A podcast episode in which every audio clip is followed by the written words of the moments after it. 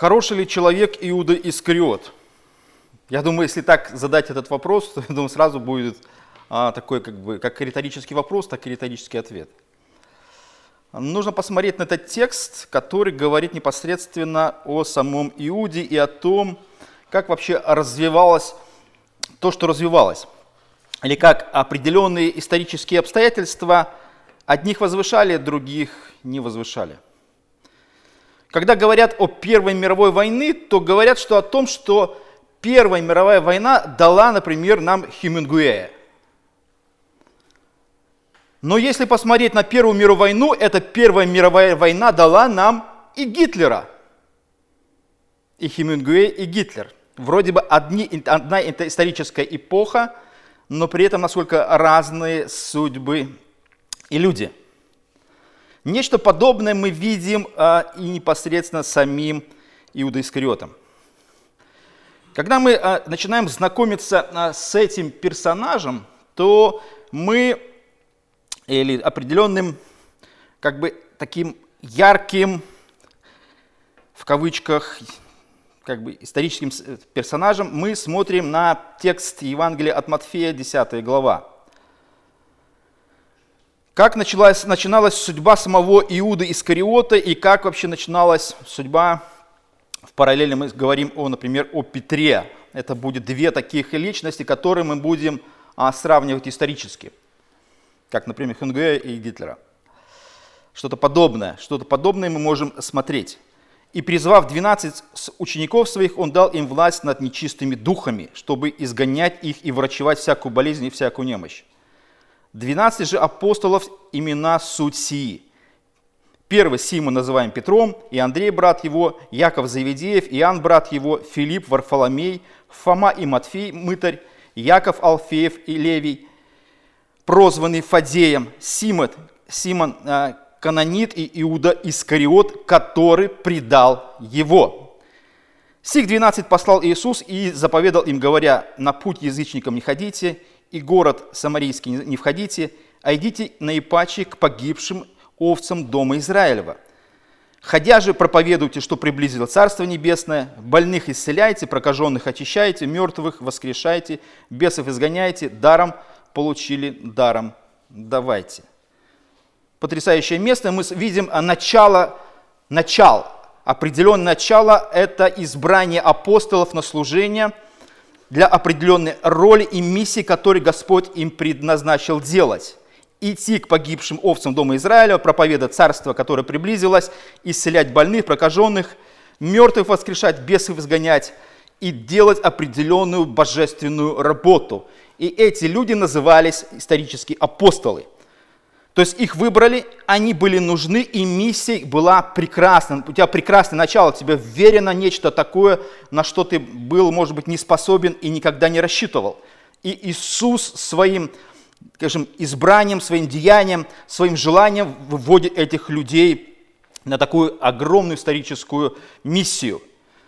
Это ученики самого Иисуса и имя их апостолы – но когда мы уже начинаем знакомиться э, с этим избранием апостолов, когда мы, речь идет о самом Иуде Искариоте, сказано так, что Иуда Искариот, который предал его. Иу, то есть у этого Иуды уже, или у этого апостола, у этого ученика Иисуса есть уже определенные характеристики, которые Матфей уже конкретно помечает. Он не просто обозначает его Иуда Искариот и дальше умалчивает, нет – но при этом он э, особо а, обозначает то, что случилось, или тем, чем особо отличился Иуда. Этот самый Иуда, который предал Иисуса. Но когда мы смотрим на этот момент, э, этим, этот Иуда заканчивает список. Вот смотрите, он 12 Кто в первом списке? Симон Петр. Симон, называемый Петр. Но мы знаем Евангелие, которое не умалчивает о, историю самого Петра.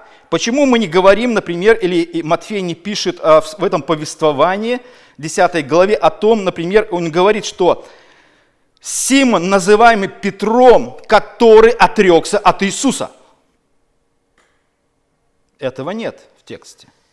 Матфей эту, эту информацию умалчивает. Матфей опускает этот момент – Но он этот момент не упускает по, по, по отношению к Иуде Искариоты. Иуда Искариот, который предал его.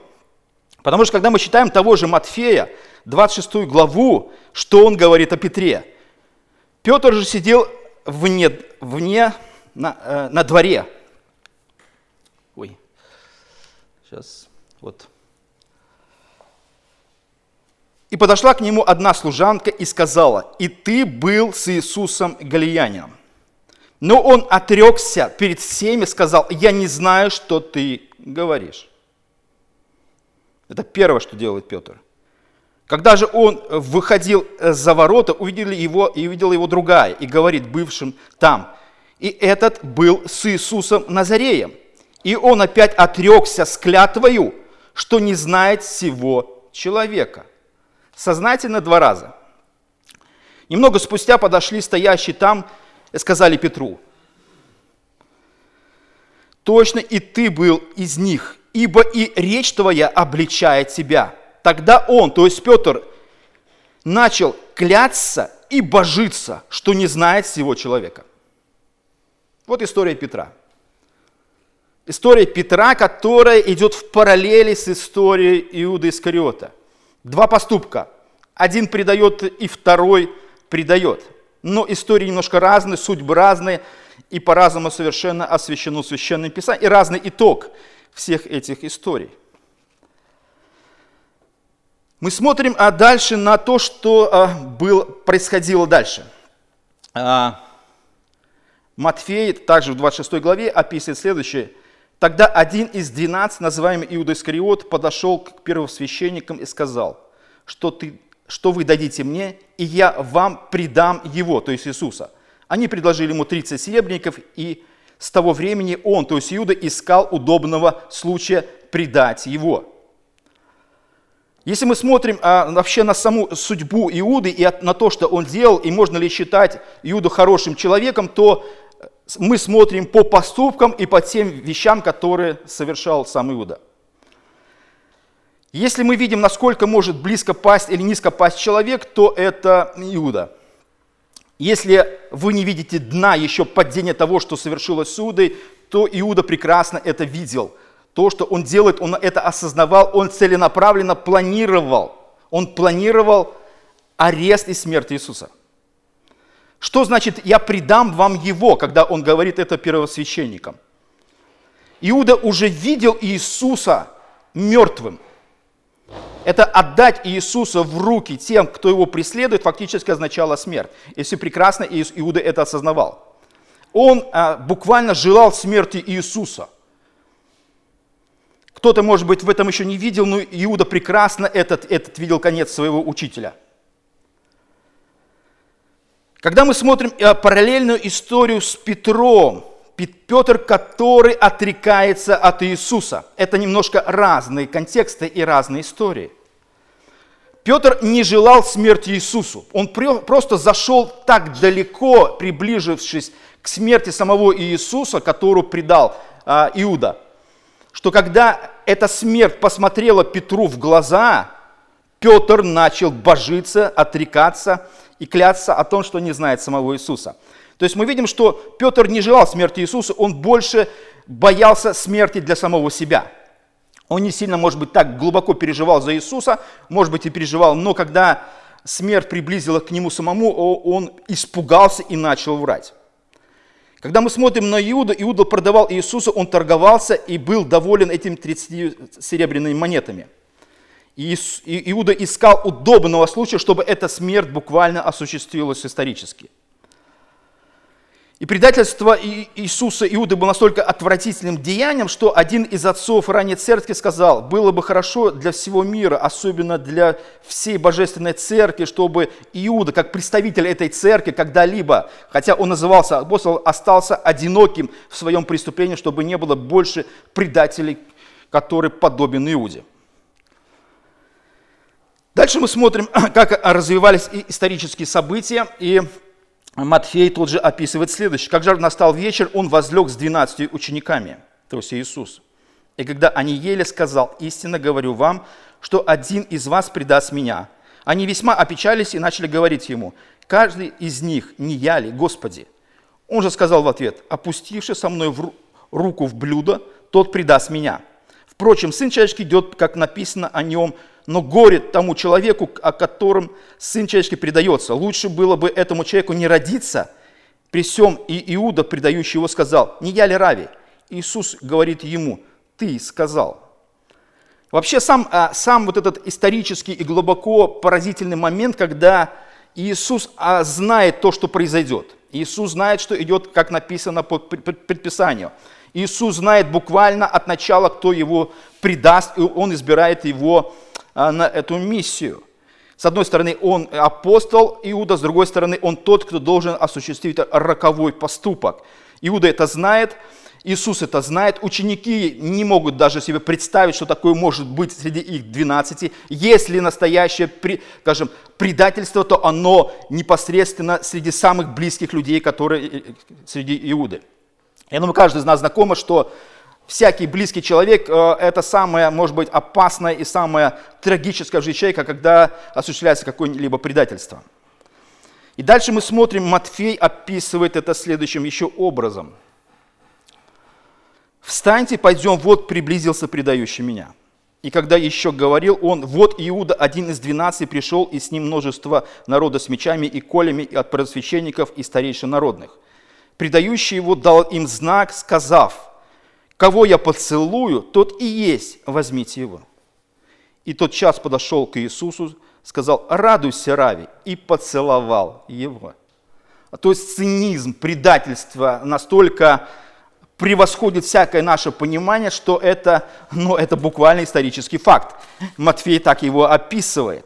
Он, он приветствует Иисуса, он дает знак, он его целует, то есть настолько близко приблизился к Иисусу, и вот это предательство подошло настолько вплотную, что он абсолютно не заботился о каком-то собственной репутации, преданности, любви к Иисусу, о том, что он апостол, и его миссия божественна в плане исцелять, помогать и проповедовать Царство Божие, которое приблизилось. А Лука описывает это следующим образом. Когда же он еще говорил это, появился народ, и впереди его шел один из двенадцати, называемый Иуда. И он подошел к Иисусу, чтобы целовать его, ибо он такой им дал знак, кого я поцелую, тот и есть. Иисус же сказал ему, Иуда, целованием ли предаешь Сына Человеческого? Вообще, а сам поступок Иуды, а он уже стал, скажем, не просто омерзительным, низким, ужасным историческим событием. Само имя превратилось из великого имени Иуды, с колена которого, один из двенадцати сыновей Якова, из колена которого произошел Иисус, он стал олицетворением мерзости и ужаса это нечто подобное, как сын а, с именем Адольф. То есть хорошее, красивое имя превратилось а, в исчадие ада. В исчадие ада. Просто. И я думаю, всякий, кто сына будет называть э, Иудом, либо Адольфом. Я думаю, у всех будут ассоциации именно с этими историческими персонажами. Ничего не может перевесить э, у людей, которые знают этих двух персонажей. Ничего, ничто не может сравниться с более мерзкими э, людьми и имена, которые были осквернены этими людьми. Обычные хорошие имена были затронуты этими людьми. Дальше мы смотрим, а, как Иоанн описывает следующее. Тогда один из двенадцати его, Иуда Симон Искариот, который хотел предать его, сказал, для чего бы не продать это мира за 300 динариев и не раздать нищим? Сказал же это не потому, что заботился о нищих, а потому, что был вор. Он имел при себе денежный ящик и, на, и носил, что туда опускали. Мы видим определенную характеристику жизни – мы видим а, вроде бы историческую, а, скажем, миссию самого а, апостола Иуды э, Симона Искариота, но при этом мы понимаем, что Иоанн погружается в самое дно, либо глубину вот этого характера и характеризует этого человека. Там была история, когда женщина хотела пожертвовать все самое дорогое, что у нее есть. Она принесла алавастровый сосуд с маслом и помазала Иисуса перед погребением. Иисус сказал, она самое драгоценное, что могла сделать, и самое дорогое, что у нее было, отдал. Иисус, Иуда решил этот поступок этой женщины, благородный поступок, которым Иисус сказал, что эта история будет проповедана, где не будет проповедана Евангелие, эта история будет вспоминаться. И таким образом в, этом, в этой характеристике выглядывает образ самого Иуды Искариота. Он решил дать совет этой женщине и тому поступку, который она сделала. Он характеризует это следующим образом, что он дал совет, что лучше бы это, это масло было э, продать и раздать нищим. Но э, сама глубина падения его сердца, глубина греховного сердца Иуды, Иоанн характеризует следующим образом. Сказал же это не потому, что заботился о нищих, не потому, мотивация и якобы благородный поступок Иуды был характеризован не потому, а потому что был вор, говорит Иоанн, и имел при себе денежный ящик и носил, что туда опускали. Вот характеристика и мотивация любого поступка, который кажется на первый взгляд благородным, прекрасным, хорошим. Но мы знаем, как евангелисты это описывают. Это потрясающе с одной стороны и ужасно с другой стороны – История а, полна трагизма, и Иоанн продолжает это следующим образом. Сказав это, Иисус возмутился духом и засвидетельствовал и сказал, истинно, истинно говорю вам, что один из вас предаст меня. Тогда ученики а, озирались друг на друга, недоумевая, о ком он говорит. Один же из учеников его, которого любил Иисус, возлежал у груди Иисуса. ему Симон Петр сделал знак, чтобы спросить, кто это, о котором говорит? Он, э, припав к груди Иисуса, сказал ему, Господи, кто это? Это был Иоанн, исторически. Иисус отвечал, тот, кому я, обмакнув кусок хлеба, подам, и обмакнув кусок, подал Иуде Симону Искариоту. После всего куска вошел в него сатана. Тогда Иисус сказал ему, что делаешь, делай скорее. Что делаешь, делай скорее. История полная ужаса и трагизма. Я не знаю, это вообще, если представить себе ситуацию, когда тот, кто предает, знает, что он, он намерился это сделать, Иисус это озвучивает. Ученики пытаются проникнуть вообще в суть того, что происходит. Иисус обмакивает кусок и подает Иуду, обозначая его тем, кто именно это – и после всего а, переданного куска входит в него сатана. Я не знаю, что это произошло, но буквально в этот момент а, Иуда Искариот соединился с самим дьяволом. Или дьявол вошел в него, он соединился с ним. Но так описывает это Иоанн. Что он подразумевает, я не знаю до конца, не понимаю, но тем не менее мы понимаем, глубина падения достигла самого ада. Самого ада. И Иисус ему говорит следом, что делаешь, делай скорее. Иисус его, кстати, исторически мы видим, не останавливает. Он говорит, одумайся, остановись, Иуда. Твоя суть твоего поступка мерзко. У тебя есть еще время, как мы себе можем это представить, и как люди себе это представляют, еще покаяться и осмыслить этот поступок, то, что ты замыслил. Иисус ему говорит в обратное. Что делаешь, делай скорее. Что делаешь, делай скорее. Вот это провидение Божие, вот этот Божий замысел, участие а, Божественной Троицы в этом то, что происходит. Иисус, идущий на смерть, Иуда, предающий его, это вообще полнота падения, потому что описание не поддается осмыслению.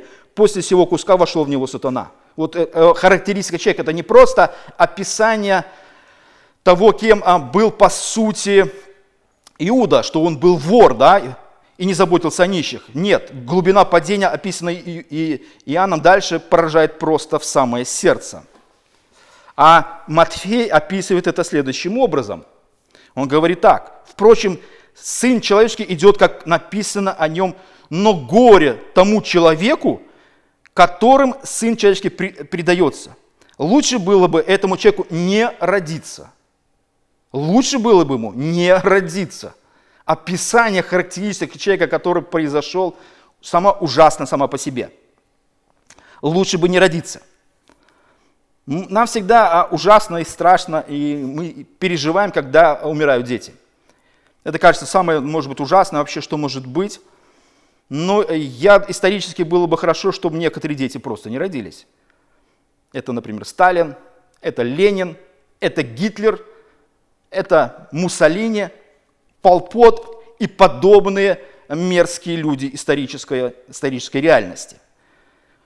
Лучше было бы этому человеку не родиться. Но мы видим, а, а появление Иуды исторически осуществилось. Бог позволил ему быть, и Бог позволил ему сделать то, что должно было сделать, сделаться. И все это осуществилось буквально на глазах э, других апостолов. И они потом, мы видим, потому что они перечислены, Матфей перечислен, Иоанн перечислен, и Матфей, Иоанн описывают эти события. Лука через, через Петра это все описывает. Все эти моменты, они достигают вот такой определенной кульминации. Например, Матфей 27 7 главе говорит следующее – и вот, это, вот этот момент борьбы, кажется, вроде бы есть надежда там, где ее нет. Тогда Иуда, предавший его, увидел, что он осужден, раскаявший, возвратил 30 серебряников перед священником и старейшинам, говоря, «Согрешил я, предав кровь невинную». Они же сказали ему, «Что нам до того? Смотри сам». И бросив, три, э, бросив серебряники в храме, он вышел, пошел и удавился. Первосвященники, взяв серебряники, сказали, непозволительно положить их в сокровищную церковную, потому что это цена крови. Сделав же совещание, купили на них землю горшечника для погребения странников. Посему и называется земля та зем, землей крови до сего дня. Тогда сделалось речено через пророка Иеремия, который говорит, «И взяли 30 серебряников, цену, цену оцененного, которого оценили сыны Израиля, и дали их за землю горшечника, как сказал мне Господь. Под потрясающее вообще описание исторически э, столетиями, то, что уже было произнесено. Это исторически было произнесено за много столетий до того, как это все осуществилось. Люди, которые читали Ветхий Завет и прекрасно знали эти тексты, они, во-первых, дают эти деньги, а потом эти деньги им возвращаются, и они осуществляют, что было предсказано. Вопрос у меня вообще возникает, или размышляя над этим текстом, могли ли эти люди э, против, противиться судьбе? В этот момент они о чем думали? Люди, которые были посвящены в тексты Ветхого Завета, Священного Писания. Они были полностью ослеплены, они не вообще знали эти тексты. Иеремию они прекрасно знали эти тексты Иеремии. Они, но при этом они дают эти серебряников, они забирают эти 30 серебряников, они покупают землю горшечника, о которой сказал Господь. Потрясающая вообще ситуация исторически. Это, это вообще удивительно, потому что сама суть того, что происходит, просто ужасно. С другой стороны, мы видим, казалось бы, надежда там, где она должна быть осужденный вроде бы, не, не должен, который не должен был родившись, потому что он уже имеет на себе проклятие, божественное проклятие, он а, вроде бы, мы видим, осуществляет некий, некий акт под названием сожаления, угрызение совести, которое возникает а, внутри самого Иуды. Раскаявшись, возвратил 30 серебряников перед священником и старейшим. И говорил, я согрешил, предав кровь невинную – Вроде бы вот, вот он, вот он а, путь надежды, покаяния, веры, и кажется, ну что, что, что мешает и что осуществляется? Потому что параллельно есть история Петра, есть история Петра, которая мы знаем прекрасно. И два выхода из этих историй. История выхода из падения Иуды и выход из падения Петра – что мы знаем о выходе из падения Иуды? Пошел и удавился. Пошел и удавился. Это фактически пошел и повесился. Он выбрал а, выход, который прежде всего для него был следующий. Петля поможет мне в этой ситуации. Покаяние, ведущее к петле. Вот то, что осуществилось в Иуде. Петр этого не делает. Вот представьте, э, Петр отрекается от Иисуса, он три раза отрекается от Иисуса, он божится, клянется, но Петр не идет и не вешается. Вешается Иуда. Один и второй совершают ужасные поступки, но падение Иуды просто зашкаливает. Вот этот цинизм, вот это планирование, вот это вхождение сатаны, вот это сговор с, с людьми, которыми хотели убить Иисуса, он просто этого жаждал, И то, что даже он вроде бы сожалеет и совесть его мучает, не говорит ни о чем.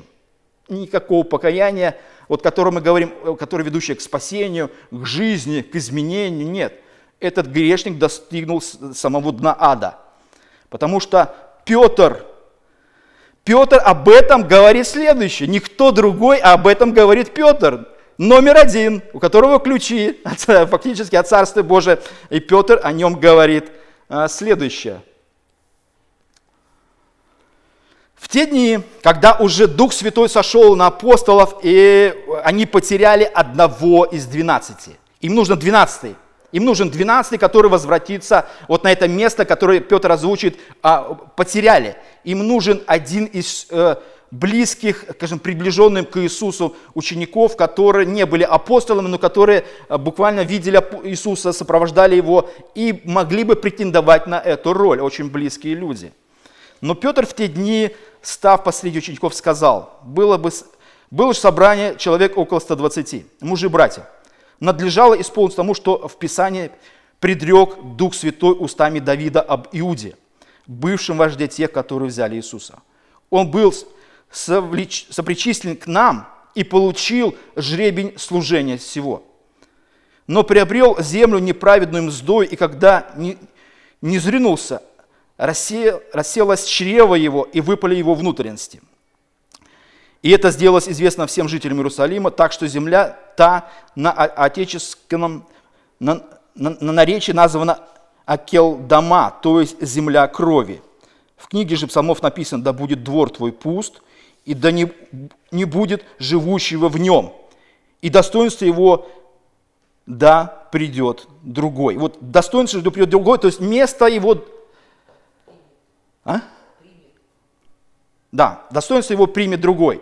То есть а, вот это место должно быть занято другим а, человеком, который а, вместо Иуды, который выбыл из числа 12. И при этом, а, смотрите, а, вообще этот момент формулирует кто? Петр. Петр. Петр произносит а, а, финал э, э, Иуды. Ну, может быть, мы бы сказали бы, ну, не Петру об этом говорить. Ну, Петр, ты не лучше где-то в каком-то а, масштабе и роли исторической, то, что ты тоже как бы, ну, отличился, в отличие от других учеников, и твоя судьба, казалось бы, незавидна, но при этом Петр остается Петром, ключи царства у него, он главный в церкви, и при этом он возвещает судьбу а, и, и Божью роль или Божью волю по отношению к Иудям. Он говорит, что он Иуде было предназначено быть апостолом, и вроде бы он был сопричислен к нам, к нам сопричислен, то есть как бы он был часть наша. Знаете, вот это весь трагизм того, что он был наш. Казалось бы, это вот нечто подобное, казалось бы, в церкви люди, сопричисленные к церкви могут быть, а, и кажется своим, но потом что-то происходит, нам кажется непонятное. Но исторически мы видим все прекрасно. Люди, по сути, бывают либо Божии, либо не Божии. Как описывает потом в одном из своих посланий Иоанн, что люди были с нами, но никогда не были наши. Никогда, по сути. Они просто какое-то время сопровождали нас. Но время показало, что они ушли и они разделили с нами абсолютно христианского общения и ушли к тому, к чему вернулись. Потому что Петр описывает это следующим образом в своем послании – это собаки, которые вернули в свою блевотину. Это кажется жестко, это кажется ужасное такое сравнение, но Петр это описывает так, чтобы прекрасно отобразить то, что происходит, и как-то это выразить в саму глубину падения и открыть истинное лицо людей, которые вернулись к своим корням, греховным корням. Потому что Петр, дальше мы видим, он э, произносит такие определенные даже проклятия. Он говорит, да будет двор твой пуст, эти Писания, псалмы, да не будет э, живущего в нем земля крови и то, что, то, что происходило. Потому что исторически мы можем э, сказать следующее. Почему так вот трагично все произошло во времена, когда Иисус был арестован и умерщвлен – Вообще, а, сам поступок Иуды, он а, в тот момент э, буквально осквернил весь Иерусалим. И первосвященникам, которые, которые дали ему 30 ревники, которые узнали о том, что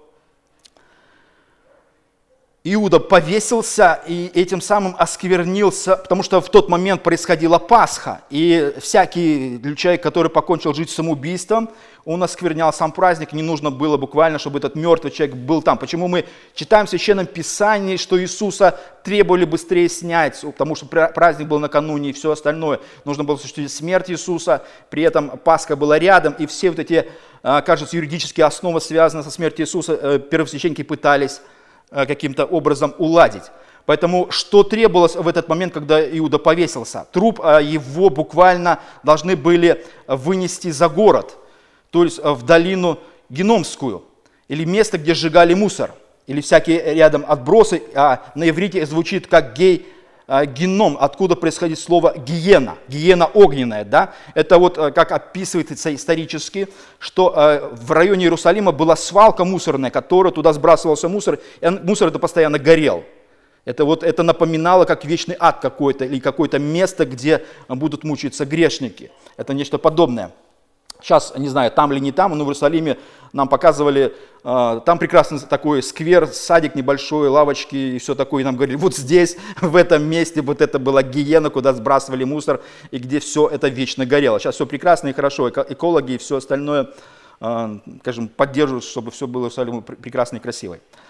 Поэтому когда э, первосвященники также еще, когда получили 30 серебряников, они прекрасно знали, что они не могут эти, эти, как мы читаем в Писании, эти кровавые деньги взять назад и положить в сокровищницу, то есть э, сокровищницу храма. Но что они осуществили? Они взяли эти 30 серебряников, куда их же девать? И по закону нужно было так, что они выступали в роли как бы таких посредников между Иудой и тем, кому принадлежала земля. 30 серебряников они должны были вернуть Иуде, но так как Иуда был мертв, они выступали вот этими посредниками э, с, с этими деньгами, и при этом эти 30 серебряников они использовали для того, чтобы купить эту землю. И таким образом осуществилось то, что было сказано в Писании, и на этом месте был похоронен Иуда, который повесился. Исторически мы даже, кстати, знаем, что а, во многих ну, не во многих, во всех православных церкви, церквях обычно, даже когда я помню, а, хоронил своего тестя, а, первый, этот священник спросил, э, от чего умер, от чего умер тесть, мой тесть, чтобы он был похоронен на кладбище, или, бы, или при этом еще, чтобы осуществлялось определенное церковное отпевание. Если бы, например, он повесился, то тогда бы никакого отпевания, никакой церемонии, бы никакого, может быть, кладбища особо не было. Я не знаю, может быть, и хоронят уже людей, которые кончают жизнь самоубийством на кладбище, не знаю уже исторично. Но раньше это было так, что их обычно хоронили, мы знаем, вне кладбищ, да, то есть это было как отдельная земля, отдельный час, и ты со всеми даже в смерти не разделяешь то, то место, где лежат все. А, и, и священник спросил, как, как умер, я сказал, что от болезни. А, и спросил второе, был ли он православный, ну, у нас, так как в стране всякий рожденный, это уже православный, Поэтому православный и, и, и умер, скажем, от болезни, поэтому все было хорошо, похоронено на кладбище вместе со всеми, и служба прошла. Поэтому, когда а, все это осуществилось с он даже в смерти был отделен от всех. Потому что то, что он сотворил, это было ужасно, но даже умирающий, либо Иуда, который повесился, и, и цук или веревка, которая даже не выдержит его, а, обрывается, он падает, и у него даже внутренности, как описывает Петр выпадают. Поэтому задаемся ли мы вопросом, просмотрев все эти тексты, был ли Иуда хорошим человеком? Ответ, естественно, он не был им никогда. Просто никогда. Если даже у кого-то возникает вопрос по поводу того, но он же был апостол, он же был учеником Иисуса, но он же вроде, как иногда армянская церковь а, проповедует, он же имел спасение, а потом его потерял, то я хочу а, их, этих людей огорчить в том, что он никогда его не умел, а, а всегда был фактически слугой дьявола, который Бог использовал для своей славы. Поэтому пусть все эти размышления будут в нашем сердце, чтобы мы никогда не думали, что Иуда был хорошим человеком. Аминь.